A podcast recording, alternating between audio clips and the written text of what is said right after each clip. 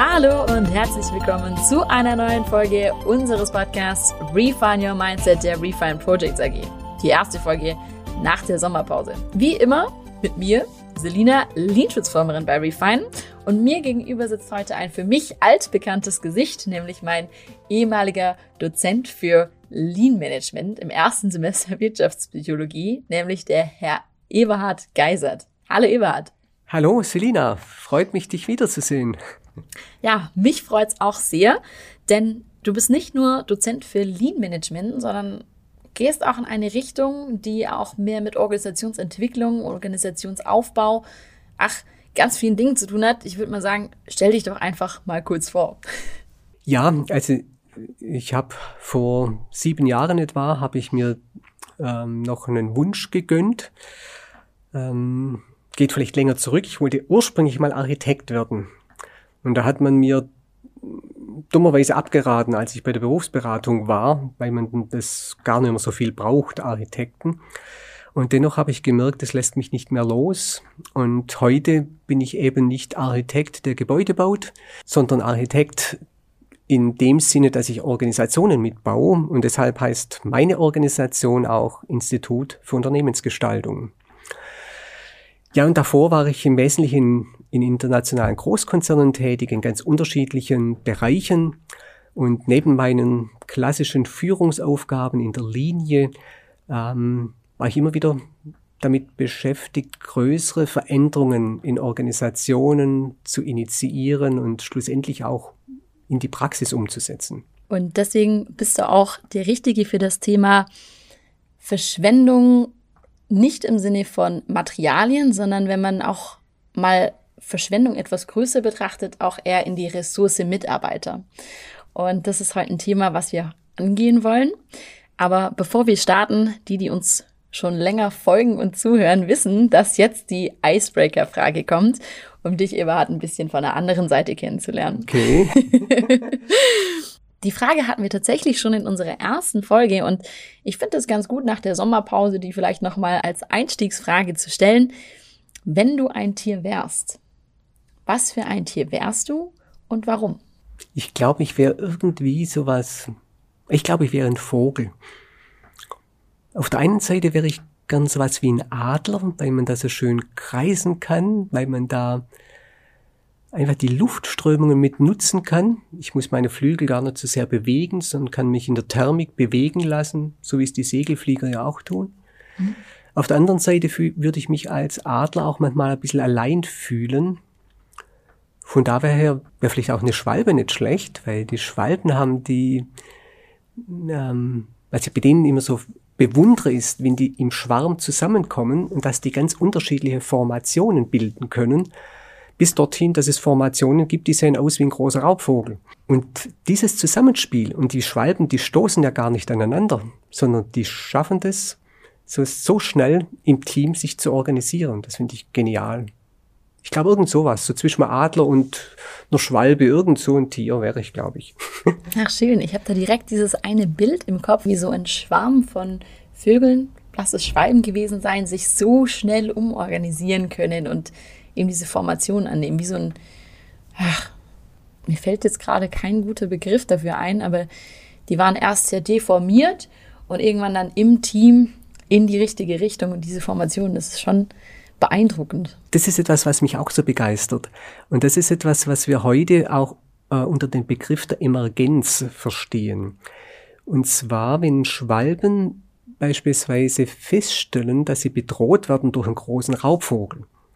Ähm, die großen Raubvögel, die können da durchfliegen oder in so einen Schwarm reinfliegen und schnappen sich im Flug so eine Schwalbe, so eine kleine auf. Und das wissen die Tierchen natürlich. Und die haben dann etwas geschaffen, dass sie mit ganz wenigen Signale erkennen, wo ist denn jetzt dieser Raubvogel, der mich bedroht, und können sich so formieren, dass sie so aussehen wie ein riesengroßer äh, Raubvogel und halten damit ihren Angreifer oder potenziellen Angreifer fern. Und aus dem raus, da gibt es eine ganze Menge Forschungsarbeit, die dahinter steht. Und daraus entstanden dann auch im Endeffekt diese äh, Flashmobs, die wir heute kennen. Das mm. ist der hm. Versuch, ähm, dass wenige Menschen sich organisieren und dadurch ergibt sich diese Dynamik, dass plötzlich auch eine neue Formation entsteht. Und Flashmobs gibt es ja ganz unterschiedliche und viele. Wenn ich jetzt mal von der Schwalbe wieder wegkomme und gehe in Organisationen rein mit Menschen, dass in diesem Team die Fähigkeiten eines jeden Individuums auch gut zum Einsatz kommen können. Mhm. Und du sprichst es schon an, das war eine sehr gute Überleitung. Ähm, wir hatten in unserer zweiten Folge mit dem Andreas über die Lean-Prinzipien gesprochen. Da sind wir auch auf das Thema Verschwendung eingegangen. Im Lean kennen viele dieses Buzzword Verschwendung reduzieren. Ja, also Verschwendung reduzieren, sogar Verschwendung vermeiden.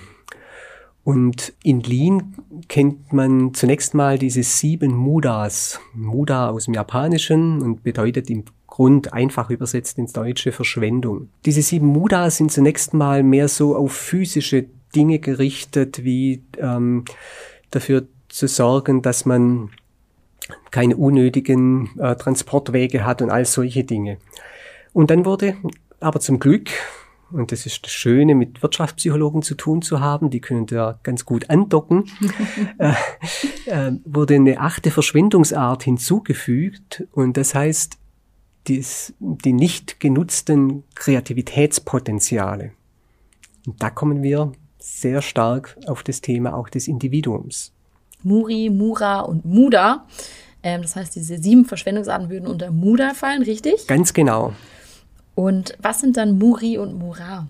Ja, da geht's dann um das Thema der Überlastung und auch um das Thema, das Thema der Unausgeglichenheit. Im klassischen Lean-Denken denkt man bei Überlastung einfach auch an Überlastung von Systemen, von vielleicht Maschinen. Und bei der Unausgeglichenheit auch, dass so Produktionspläne und sowas unausgeglichen sind. Ich denke aber, wir können das auch auf ähm, eine psychologische Ebene nehmen. Ähm, wir wissen, Menschen, wenn sie unausgeglichen sind, manchmal sagen wir es auch von uns selbst, ich fühle mich unausgeglichen, dann sind wir nicht so arg genug, gut genießbar für unsere Umgebung. Und wenn wir überlastet sind, ist es auch ein Thema, ähm, wo wir uns nicht wirklich gut fühlen, wenn wir überlastet sind. Und das führt dann häufig auch dazu, ähm, in meiner Überlast, in meiner ja, Stresssituation versuche ich immer mehr, mich zu reduzieren, zu, also zu fokussieren klingt da positiv, aber zu reduzieren klingt wieder negativ. Aber mit diesem Fokussieren auf die Arbeit, die ich jetzt unbedingt tun muss, auf den Termin, den ich unbedingt einhalten muss, blende ich meine Umgebung immer mehr aus. Und das hat zur Konsequenz, dass ich dann Gefahr laufe, dass ich kein so idealer Teamplayer mehr bin, weil ich meine Umgebung, meine Kolleginnen und Kollegen gar nicht mehr richtig wahrnehmen kann, auch deren Bedürfnisse nicht mehr richtig wahrnehmen kann und nicht mehr genügend, ja, ich nenne es mal sensibel dafür bin für die anderen. Und damit leidet dann die Teamleistung. Ja, absolut. Wir sprechen da auch immer gerne davon, man arbeitet im Silo.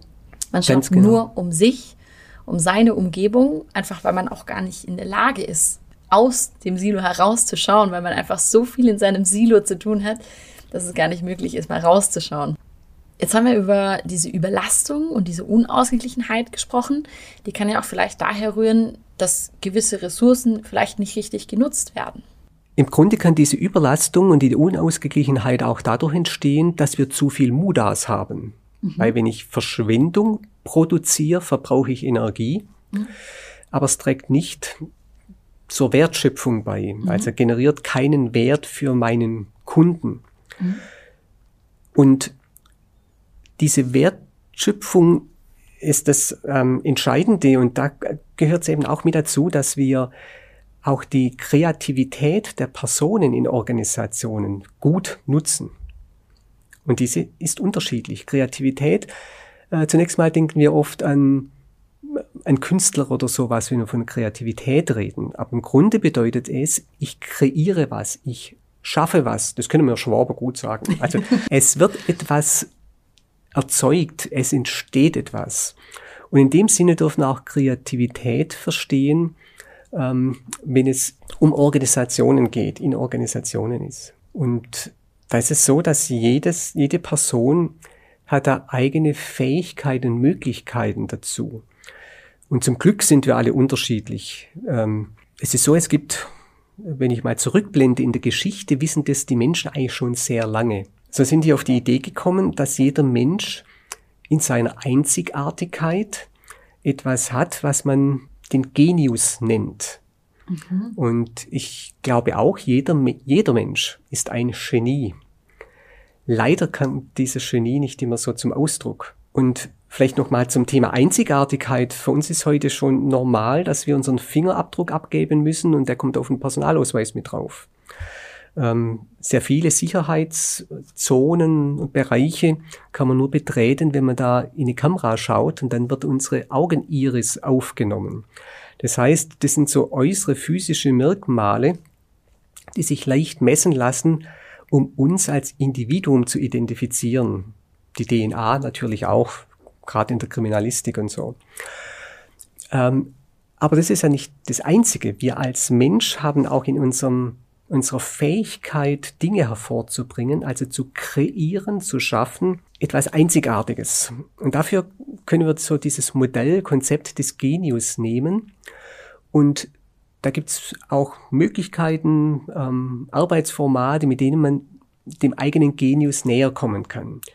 Und dieses alte Konzept, das die alten Griechen schon kannten, gründet darauf, dass die sagen, jeder Mensch, wenn er geboren wird, bekommt eigentlich seinen Genius mit.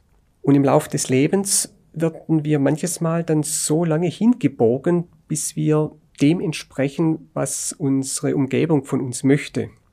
Mhm. Und da wird oftmals unser Genius ja zugeschüttet oder ähm, wird was drüber gestülpt und der kann gar nicht mehr zur Geltung kommen.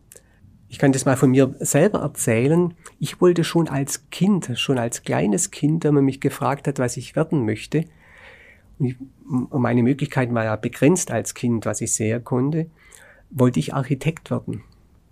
Das war mein großer Traum und Wunsch. Und da hat man mich bei der Berufsberatung abgeraten. Architekten, ah, alle bauen jetzt Fertighäuser.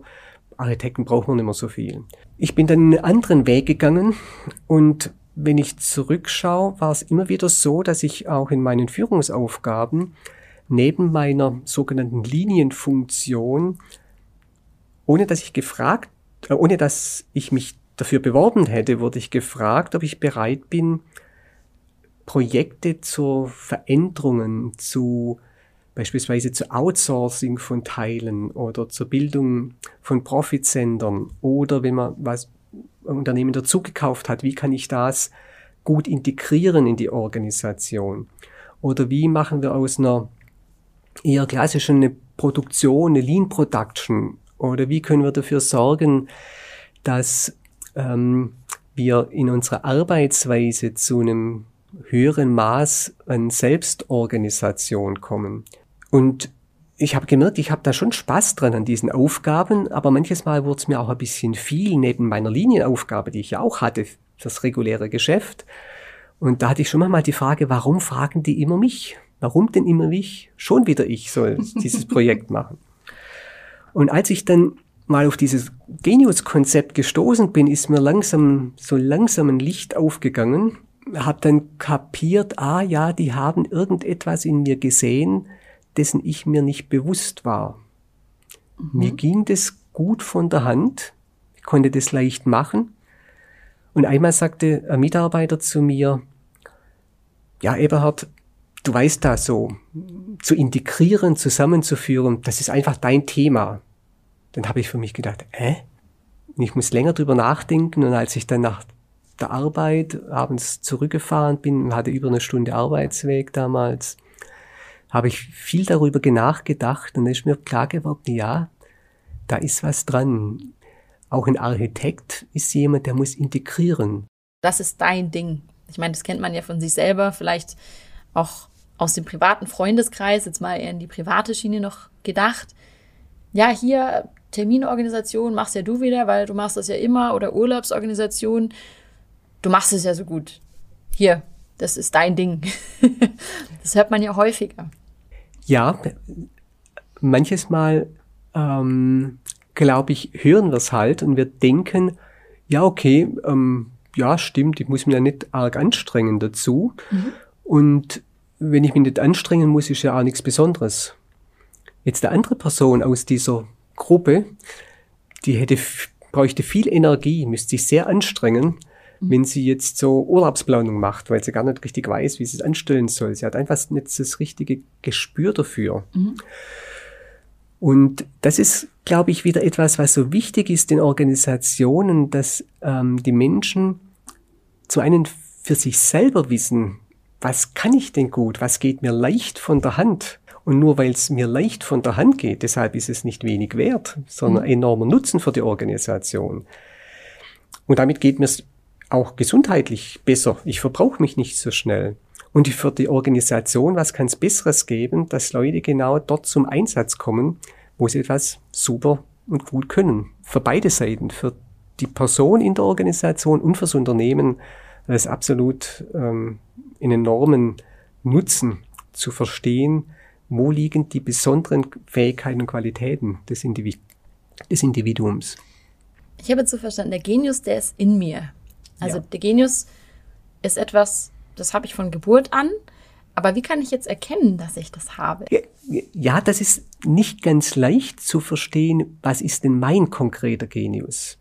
Und ähm, wie ich schon angeführt habe, ich habe Jahrzehnte gebraucht, ähm, weil ich einmal dieses Konzept nicht kannte und ähm, weil ich damit gar nicht auf der Suche war. Und jetzt, wo ich diesen äh, Genius kenne, ist es so, dass ich mehr versuchen kann, in diese Weise mehr zu arbeiten und mehr mir Zeit zu gönnen, Dinge zu tun, die mit diesem Genius zu tun haben. Und das zu erkennen bedeutet, wir können entlang von ein paar grundsätzliche Fragen gehen. So eine Frage könnte zum Beispiel sein, ähm, können wir gerne auf die Kindheit auch gehen. Da sind wir noch, noch weniger verbogen, als wir als Erwachsene sind. In was haben wir uns denn immer so richtig vertieft, wenn wir gespielt haben als Kind, wo wir dann, wo die Umwelt ganz weg war von uns, sondern wo wir ganz vertieft waren im Spielen. Das ist so ein, eine Möglichkeit, um zu sehen, was war das und was war, hat mich da so begeistert dran. Weiteres Thema ist auch die Frage, ähm, ich könnte jetzt dir sagen, wenn du jetzt mit einer Million kann man heute nicht mehr viel machen, aber wenn du jetzt 10 Millionen plötzlich bekommen würdest, zum Beispiel im Lotto gewinnst, hm. was würdest du denn machen mit dem Geld? Mit, bei 10 Millionen, da muss man dann nicht mehr unbedingt arbeiten wegen des Geldes, sondern da wäre eigentlich so, dass man leben kann, ordentlich leben kann, ganz gut gesorgt. Was würdest du tun damit? Tatsächlich muss ich da jetzt kurz drüber nachdenken, aber ich glaube, unabhängig davon, ob das jetzt ein Podcast von Refine ist und ich Refinerin bin. ich glaube, ich würde das Geld investieren, reisen gehen. Das ist echt schön, auch mal andere Kulturen und Denkweisen kennenzulernen. Aber ich habe bei Refine einfach die Möglichkeit, mich selbst zu entfalten und gewisse Ideen zu verwirklichen. Unabhängig davon, was unser Tagesgeschäft ist oder was, was wir verkaufen. Es entstehen hier auch so viele neue innovative Ideen. Und das ist für mich ganz wichtig. Vielleicht würde ich ein bisschen weniger arbeiten, aber ich würde, glaube ich, ähm, bei Refan bleiben. Und so hat jeder Mensch andere Schwerpunkte, wieder etwas anderes, was ihn erfüllt. Wenn er das tun kann, dann ist er ganz bei sich. Und dann äh, geht es ihm gut, wenn er das machen kann. Absolut. Du hast ja auch angesprochen, es gibt Tätigkeiten, die macht, die macht man mit einer Leichtigkeit, die macht man auch gerne. Auch wenn man dann vielleicht schon acht Stunden gearbeitet hat, gibt es da was, das macht man einfach trotzdem, weil ist ja theoretisch kein große, keine große Investition für einen selber in die Ressource, weil geht ja leicht von der Hand und macht Spaß. Genau, genau. Und wenn Organisationen es verstehen, dass ihre Mitarbeitenden ähm, dass sie ihnen die Chance geben, sich so zu entfalten, dann werden die Mitarbeitenden einen sehr hohen Beitrag zur Wertschöpfung des Unternehmens leisten. Und dann kommt, kommen wir wieder auf diese achte Muda, dass ich diese Kreativität entfalten kann. Dazu ist ganz gut, wenn die Mitarbeitenden so eine Idee davon haben, was ist denn das, was mich so einzigartig macht, was ich beitragen kann und wo mir es gut geht, wenn ich dabei das beitrage. Du meintest ja, du hast bei dir etwas länger gebraucht, deinen Genius zu finden. Und wie kann jetzt zum Beispiel das Unternehmen oder aber auch das Team, die Freunde einem dabei helfen, seinen Genius zu finden? Also zum einen ist es vielleicht überhaupt einmal es in den Raum zu stellen, dass es sowas wie ein Genius gibt, weil das hat mir niemand gesagt. Das habe ich mhm. irgendwann kam ich auf dieses Konzept ich habe gedacht, das ist ein interessantes Konzept, ist auch nur eine Wirklichkeitskonstruktion. Mhm.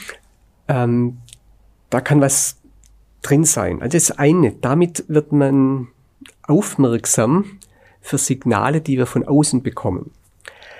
Dann gibt es die Möglichkeit, durch entsprechende Fragen, äh, wie das Thema mit den 10 Millionen oder mit dem, was habe ich als Kind denn so gerne gemacht, oder wo finde ich mich denn immer wieder, ähm, aber auch so Fragen, die hingehen, wenn ich zum Beispiel das erste Mal ein Gebäude oder einen Raum betrete, ähm, worauf schaue ich denn dann? Oder was ist das, was ich als erstes wahrnehme? Vielleicht ist gar nicht das, was ich mit den Augen erfasse, vielleicht ist das, was ich höre oder vielleicht ist auch etwas, was ich einfach nur spüre, ohne diese Vordergründe Sensorik von Bild und ähm, Ton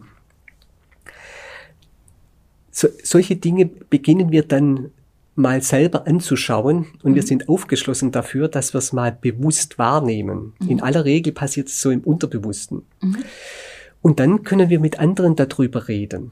Da gibt's so ähm, Formate, zum Beispiel ein Spiegelungsformat, dass man äh, sagen kann, ähm, zu zweit, zu dritt setzt man sich irgendwo hin und kann dann die Frage stellen, dass die anderen mir sagen, wenn du 10 Millionen Euro bekommen würdest, ich glaube, dann würdest du dat, dat, dat, dat machen. Dann gibt es eine weitere Möglichkeit, ähm, die man so aus der klassischen Teamentwicklung auch kennt. Ähm, vielleicht habt ihr sowas auch schon mal gemacht, dass man den Leuten irgend so ein Kado auf den Rücken hängt und ähm, die anderen, gehen dann auch durch den Raum und schreiben bei jedem so auf der Rücke drauf, auf diesen Karton natürlich, ähm, was ist das, was ich an dir bewundere. Und so sind es verschiedene Zugänge, äh, die wir haben, um so eine Idee zu bekommen. Und irgendwann kristallisiert sich da etwas raus, wo das Gemeinsame ist, weil ich durch eine Spiegelungsübung bekommen habe, wo ich mir selber Antwort gebe auf die Frage, was würde ich mit 10 Millionen tun und dem, was mir andere als etwas, wofür sie mich bewundern, auf den Rücken geschrieben habe. Und so kann ich mich langsam annähern. So wie bei einer Zwiebel. So, ich mache, am Anfang ist es noch ein bisschen grob und dann schäle ich so eine Schale nach der anderen runter und komme immer mehr an den wirklichen Kern. Und wenn ich jetzt mein Genius gefunden habe durch Selbstreflexion, Spiegelung, Fremdreflexion, ähm, wie gehe ich denn damit um? Dann werde ich dafür sorgen, dass ich immer mehr von dem tun kann, was meinem Genius entspricht. Und ich werde versuchen, manche andere Sachen eher zu lassen. Und es kann bis dorthin gehen, dass man einen hochbezahlten Job an den Nagel hängt und sagt, dann mache ich mich selbstständig. Aber ist auch meine Geschichte, ja. Und ich habe dann begonnen, ähm, mehr zu dem zu, von dem zu tun, was meinem Genius entspricht, nämlich zu integrieren, Menschen zusammenzubringen für ganz unterschiedliche Themen und daraus wieder was Neues zu gestalten. Deshalb, ich, von meiner Grundprofession bin ich ja kein Psychologe. Ich bin Diplomingenieur von der Grundprofession. und wenn ich überlege, was mache ich heute, ähm, hat mit Ingenieurwesen, glaube gar nicht mehr so viel zu tun weil ich etwas anderes gefunden habe, das mich jetzt mehr erfüllt. Also ich bin immer noch praktisch, mache ich gerne was. Also ich schreine auch gerne mal Möbel oder sowas. Das ist schon, da habe ich auch Freude dran. Aber meine berufliche Arbeit hat sich dorthin verlegt, Menschen in, zusammenzubringen und mit denen neue Sachen zu gestalten. Der wichtige Punkt, glaube ich, liegt einfach darin, wenn ich das tun kann, was mir eigen ist, was mich einzigartig macht und das einen Beitrag bringt für diese Organisation, dann fühle ich mich wohl, dann brenne ich nicht so schnell aus. Ähm, und ich bin im guten Fluss im Arbeiten. Und wenn ich immer guter Fluss im Arbeiten bin und mich wohlfühle dabei, dann tut es den anderen, die bei mir sind, auch gut. Man ist aufgeschlossen, auch für die anderen. Ich habe normal dann auch ganz gute Stimmung und das wirkt sich auf die anderen aus. Definitiv. Man merkt es zwar, wenn man mal einen schlechten Tag hat, dann ist es halt so, dann darf man das auch gerne mal zeigen. Aber ich glaube, wenn man nicht in seiner Fähigkeit gehört wird, beziehungsweise seine Fähigkeit nicht ausleben kann, dann ist es eine ganz andere Art von schlechter Tag oder Interaktion mit den Teamkollegen, oder? Dann gibt es nicht nur einen schlechten Tag, sondern gibt es schlechte Lebensphasen. Und wenn ich mir vorstelle, wenn es mir passiert wäre, aus welchen Gründen auch immer, dass ich beispielsweise als ähm, Finanzbeamter in so einer ähm, Stube da gelandet wäre und müsste das mein, ähm, mein Leben lang machen, ähm, ich weiß nicht, ich glaube, dann wäre schon ein Rentenfall. das würde ich nicht aushalten. Zum Glück nicht. Aber es gibt andere, für die ist das passend. Also ich will jetzt nicht abfällig darüber reden, aber das ist einfach nicht meine Welt. Nicht dein Genius. Genau. Das hat auch so ein bisschen was mit intrinsischer Motivation zu tun. Ganz genau. Vielleicht, mir kommt gerade noch ein anderes Beispiel, das ähm, erwähnt Eckhard von Hirschhausen auch immer wieder. Also mal auf, mit einem Kreuzfahrtschiff dort als ärztlicher Begleiter dabei war und sie kamen da an so eine Stelle, wo sie raus konnten an Land und haben dort viele Pinguine gesehen. Und sein erster Gedanke war auch so ein Pinguin, ach, kann nicht fliegen, kann nicht recht gehen, watschelt da so komisch rum, ist doch eine völlige Fehlkonstruktion der Evolution, was da entstanden ist. Und dann ist so ein Pinguin reingesprungen ins Wasser. Dann hat er gesehen, mit welcher Wahnsinnsgeschwindigkeit sich dieser Pinguin im Wasser fortbewegen kann dann ist ihm bewusst geworden, ja, kommt drauf an, in welcher Umgebung sich dieser Pinguin befindet. Und für uns als Menschen ist es auch wichtig, sind wir in der rechten Umgebung, dass die Fähigkeiten auch zur Geltung kommen können. Deshalb nicht jede Men jeder Mensch passt in jede Organisation. Muss uns einfach bewusst sein, das hat nichts, ist nichts Böses daran. Wichtig ist, das zu finden, wo passe ich hin, wo gehöre ich rein, wo habe ich auch die Umgebung, dass meine Fähigkeiten zur Geltung kommen können, wie beim Pinguin im Wasser. Mit dem Fliegen hat es halt nicht so. Ein sehr schönes bildliches Beispiel, finde ich. Du hast die intrinsische Motivation angesprochen. Ja, Motivation, das ist so ein, ein Wort, das wir so oft hören, auch im Zusammenhang mit Personal- und Organisationsentwicklung. Und wie oft haben wir schon so Aussagen gehört, ja, du musst halt deine Mitarbeiter motivieren. Mhm. Ähm, da komme ich mir etwas ähm, vergewaltigt vor, weil ich bin dann das Objekt als Mitarbeiter und mein Chef ist das Subjekt und dieses Subjekt übt an mir Gewalt, um mich zu motivieren. Da fühlt sich niemand wirklich gut. Deshalb viele dieser Konzepte, glaube ich, und auch wenn ich es beobachte, die führen nicht zum gewünschten Erfolg. Und ich glaube, dass man einen Menschen gar nicht motivieren kann, sondern mhm. der Mensch ist von Grund auf motiviert. Das Dumme ist nur daran, dass man dem Menschen oftmals was überstülpt, dass man ihn dazu nötigt, Dinge zu tun, die überhaupt nicht seinem Naturell entsprechen. Da sind wir wieder bei diesem Genius. Mhm. Wenn ich in eine Schulklasse reinschaue, dann müssen manche Schüler irgendwelche Dinge machen, weil das im Lehrplan steht. Das ist überhaupt nicht das Thema für diesen Schüler. Und weil er dann nicht recht mitmacht, er ist halt nicht motiviert dazu, äh, dann wird davon geredet, ja, den muss man vielleicht auf eine Sonderschule schieben, weil der, der macht da gar nicht, was wir von ihm wollen. Und man meint immer, der kann das nicht. Dabei will der das einfach nicht. Der sieht keinen Sinn da drin. Und das widerstrebt vielleicht dem Genius dieses jungen Menschen.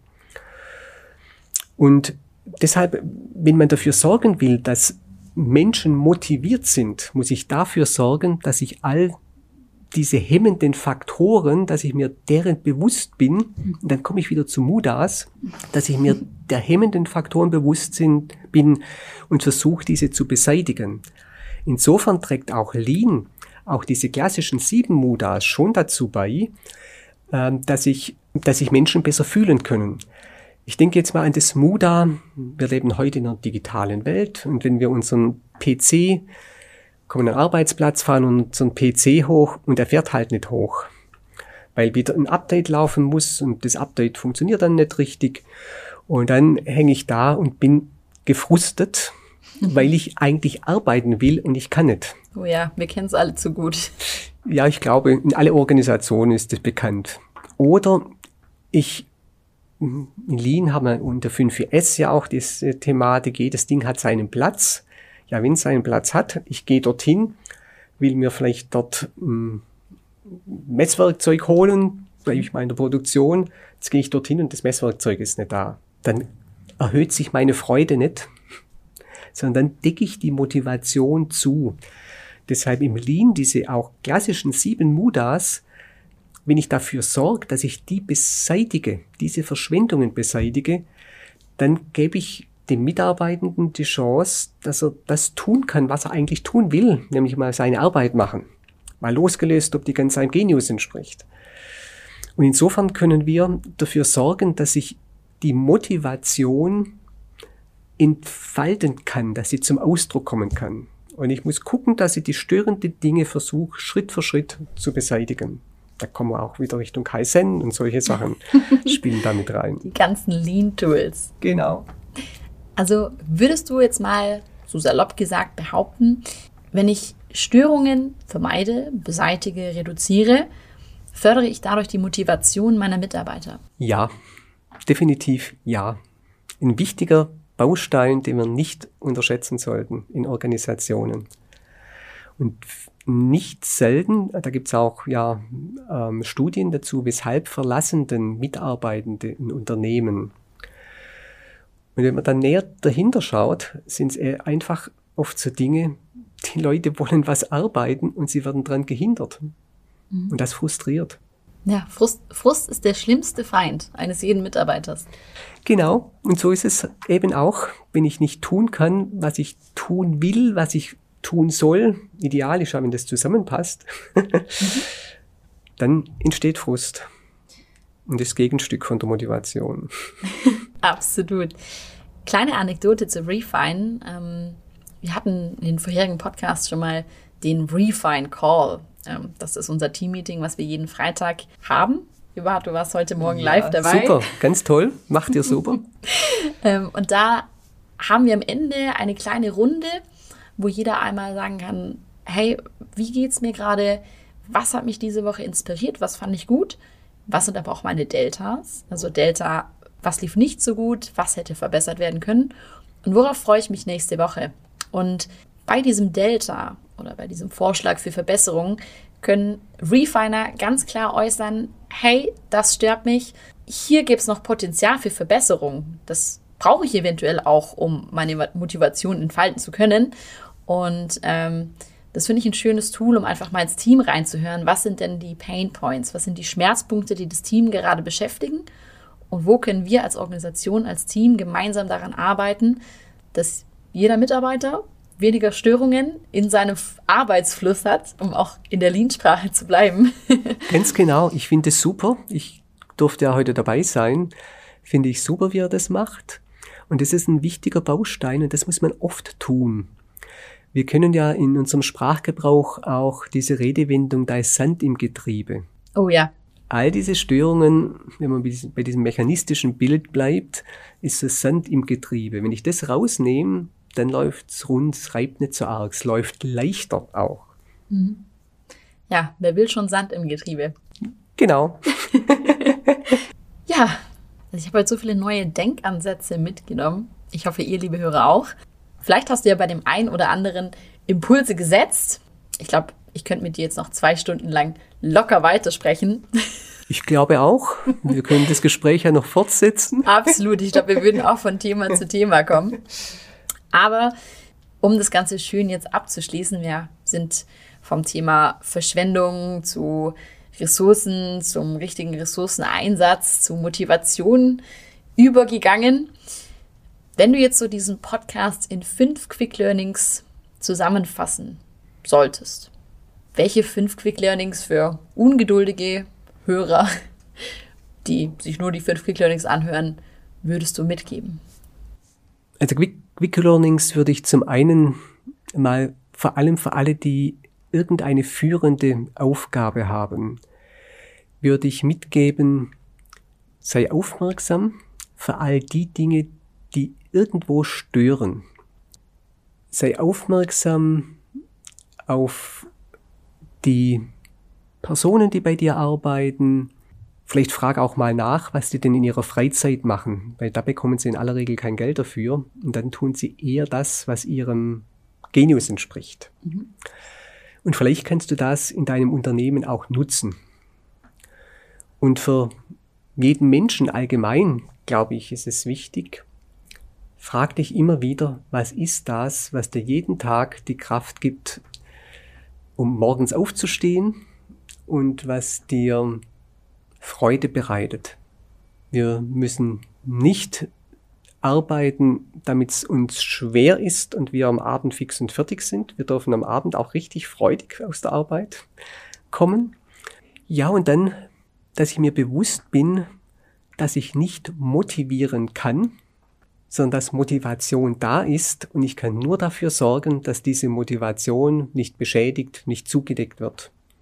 Und wenn es jetzt keine fünf Sachen waren, dann wäre es auch nicht so schlimm. Wenn es nur vier sind, dann ist es noch ein bisschen einfacher. Ja, und wenn sich jetzt jemand noch weiter mit dem Thema beschäftigen möchte, ich denke, da kann man sich auch gerne bei dir melden, oder Eberhard? Ja, sehr gerne. Ähm, so ein Thema, das hat auch damit zu tun, Dinge zusammenzuführen, ist, dass wir in dieser Pandemiezeit ähm, etwas generiert haben, ein Curriculum, das heißt Holistic Journey. Und Ziel des Curriculums ist es, ähm, Menschen in der ja, systemisch integralen Weise zu professionalisieren und da sind eingeladen sowohl erfahrene Führungskräfte, ähm, aber auch Studierende. Und in dieser Spanne sieht man auch wieder, sorgen wir dafür, wir sortieren jetzt nicht nach Juniors und nach Professionals und Senior Professionals, weil wir glauben, diese Menschen gehören zusammen und so leben und arbeiten sie auch zusammen. Und wir sind auch längst drüber hinweg, dass nur die Jungen von den Alten lernen können wir Alten, ich zähle mir jetzt auch schon mal dazu, ähm, wir Alten können, dürfen, ja, und auch müssen von den Jungen lernen. Und das zusammen geschieht in dieser Holistic Journey. Ähm, ist auch einfach zu finden, holisticjourney.de. Ich denke mal, da findet man auch deinen Kontakt. Da findet man auch meinen Kontakt und findet auch die Verbindung zu meinem Institut. Die Holistic Journey ist eben ein Produkt, das da mit angehängt ist. Ach super. Wahrscheinlich findet man dich aber auch über LinkedIn, Xing. Man findet mich in Xing, in LinkedIn. LinkedIn, ja, vor allem. Oder einfach mal meinen Namen eingeben im Google. Auch Google hat mich schon kennengelernt. Genau. Super. Also Eberhard Geisert für alle, die mehr von dir erfahren möchten. Vielen Dank. Ja, und dann sind wir auch schon wieder am Ende angekommen. Ihr findet natürlich nicht nur Eberhard auf Xing und LinkedIn, sondern auch Refine. Wir würden uns natürlich sehr freuen, wenn ihr auch da unseren Social Media Kanälen folgen würdet. Wir haben auch Twitter und Instagram und freuen uns auch wie immer über Feedback. Podcast at refine.team. Und dann dürft ihr euch auch nach der Sommerpause natürlich wieder auf spannende Themen freuen. Es wird was zu integrierter Projektabwicklung in der Baubranche IBD, IBA geben. Seid gespannt bleibt dran und ja, wir freuen uns auf das nächste Mal. Danke dir, Eberhard. Ich danke dir, Selina. Hat mir Spaß gemacht. ja, dann bis zum nächsten Mal. Bis Ciao. zum nächsten Mal, ja.